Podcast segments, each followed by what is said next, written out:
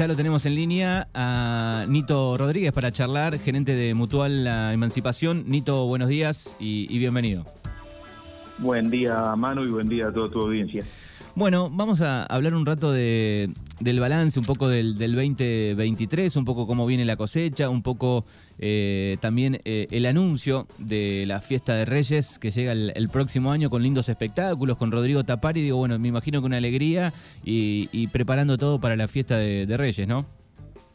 Sí, sí, sí, Manu. Este año, eh, o sea, para la próxima edición, para el 7 de enero, estamos en la fiesta número 14, así que, bueno, tratando de, de, ir cerrando, ya se cerraron todos los números artísticos y bueno, eh, la semana próxima tendremos la reunión con las distintas comisiones de las instituciones para ir armando los patios de comida, pero bueno, estaría todo bien, encaminado hasta ahora. Lo que necesitaríamos de acá en más es que nos acompañe el clima. Uh -huh. eh, esa noche, sabes que a veces acá es medio complicado el tema climático, pero por ahí para enero tocan una buena noche y creo que que está todo dado para que sea una linda fiesta y bueno, se ha logrado, eh, se va a hacer nuevamente en el predio del barrio del Humo y bueno, hemos eh, hablado con dicha comisión que tan gentil todos los años nos, eh, nos facilita las instalaciones, así que bueno, este año se van a se va a sacar los tejidos de donde estaba la cancha de tenis como para ampliar eh, la capacidad de gente y también bueno uh -huh. van a ser las cantinas de los dos lados eh, donde están hoy y del otro lado, atrás de la cancha de tenis. Así que eso también va a ayudar mucho a, al manejo de la gente, que a veces se tenían que juntar todo en un solo lado y se complicaba sobre todo cuando había mucho público. Así que ese, este año, si Dios quiere, ese tema lo vamos a tratar de solucionar. Uh -huh. El formato, digo, es el mismo, entrada libre y gratuita. Eh, va a estar Rodrigo, Rodrigo Taparis, el número principal, grupo universitario también muy conocido en la zona de, de Bahía Blanca y eh, desde el alma, ¿no? Los chicos de, de Villa Iris. Exactamente, exactamente. Eh, vamos a arrancar con grupo universitario que ya lo hemos traído varias veces a Tarregueira, es conocido como bien decías vos. luego vamos a tener a los, a los chicos de Villa Iris que también estuvieron el año pasado en la fiesta de la cebada y la verdad que son convocados en varias fiestas zonales. Eh, y después para el cierre lo tenemos a Rodrigo Taparí, que bueno, es un número eh, que tiene muchas aceptaciones en la gente de la Regueira y la zona, ¿no? ¿Cómo está la, eh, la cooperativa hoy, un poco desde lo social, económico? Digo, ¿cómo ha transitado este 2023 sabiendo un poco el, el tema inflacionario? Eh, hace muy poco, para octubre, tuvimos la asamblea y realmente fue aprobada por todos nuestros socios, eh, tanto en lo económico fue un muy buen año y en lo social lo mismo, trabajando fuerte, eh, eh bueno, con todos estos vaivenes climáticos y políticos del país, que nos desconocemos y que, bueno, como decía vos recién, la alta inflación y con una cantidad de secciones muy, muy distintas una de otro, eh, tomando medidas continuamente, pero tratándola de llevar, ¿no? Eh, indudablemente son años muy distintos a otros años, ¿no? Uh -huh. ¿En cuántos lugares hoy están este, presentes, digo, además de, de Darreira? En siete lugares, en uh -huh. siete lugares con la última apertura que fue ya hace un año en Santa Rosa, eh, son siete los lugares donde estamos. Bien, bien.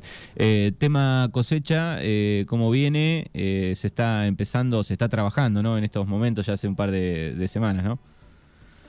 Sí, mira, la cosecha este ha sido un año muy complicado. Iniciamos una siembra allí por el mes de mayo, junio, eh, con una buena humedad, o sea, y seguimos en esa hasta fines de agosto y lamentablemente eh, nos ha pegado muy fuerte el mes de septiembre y octubre, donde prácticamente no tuvimos ninguna lluvia.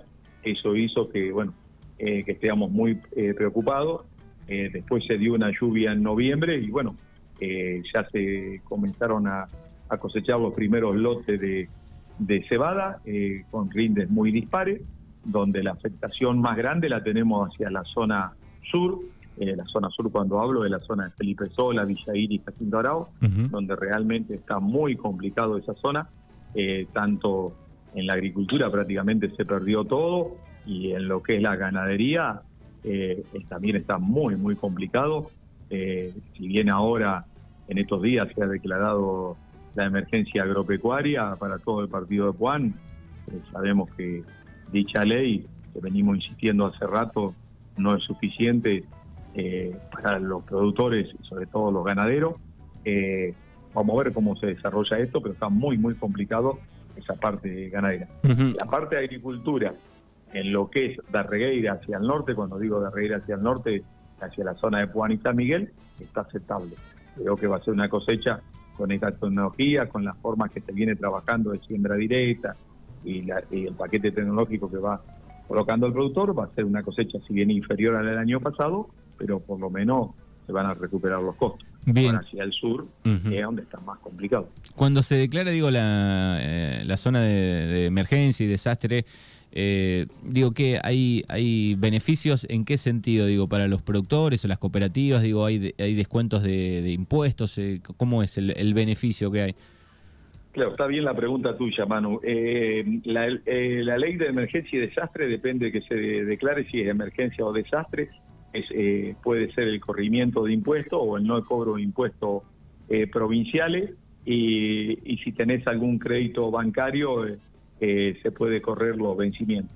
Y ahí termina el alcance de, la ley de emergencia. Por eso te digo que para sobre todo el productor ganadero no es suficiente para nada, porque lo que necesita el productor ganadero hoy hacia el sur, cuando uno ve eh, cómo están en los estados de los campos en Villair y más hacia el sur, realmente es, es, muy triste. Entonces esa gente lo que necesita hoy es forraje.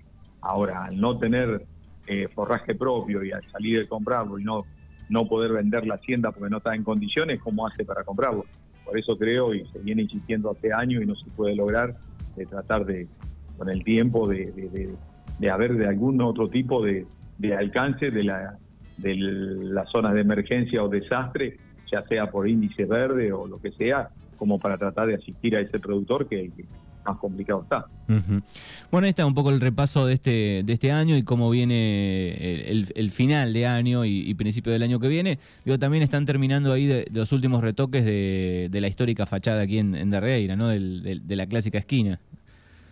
Sí, estamos terminando con el trabajo de pintura y de ploteado eh, que había que hacer, así calculo que en los últimos nos quedarán 10 días eh, de trabajo a la gente y ya estamos terminando y y bueno, fue la obra más grande que nos queda ahora, eh, es eh, que se está terminando de construir las oficinas nuevas en Guatraché, en el camino de circunvalación, que van todas las oficinas nuevas, galpón de insumo que ya está listo, ya se está instalando la balanza también, los hilos para fertilizantes, es una obra eh, que ya la empezamos hace seis meses, si Dios quiere para principios de año la vamos a estar inaugurando, así que estamos en esa parte, estamos muy contentos y con con mucho, muchas ganas de finalizar y poder compartir con toda nuestra gente la inauguración. muy bien. Bueno, es eh, Miguel Ángel Rodríguez eh, de Mutual Emancipación. Te agradecemos, eh, Nito, por estos minutos.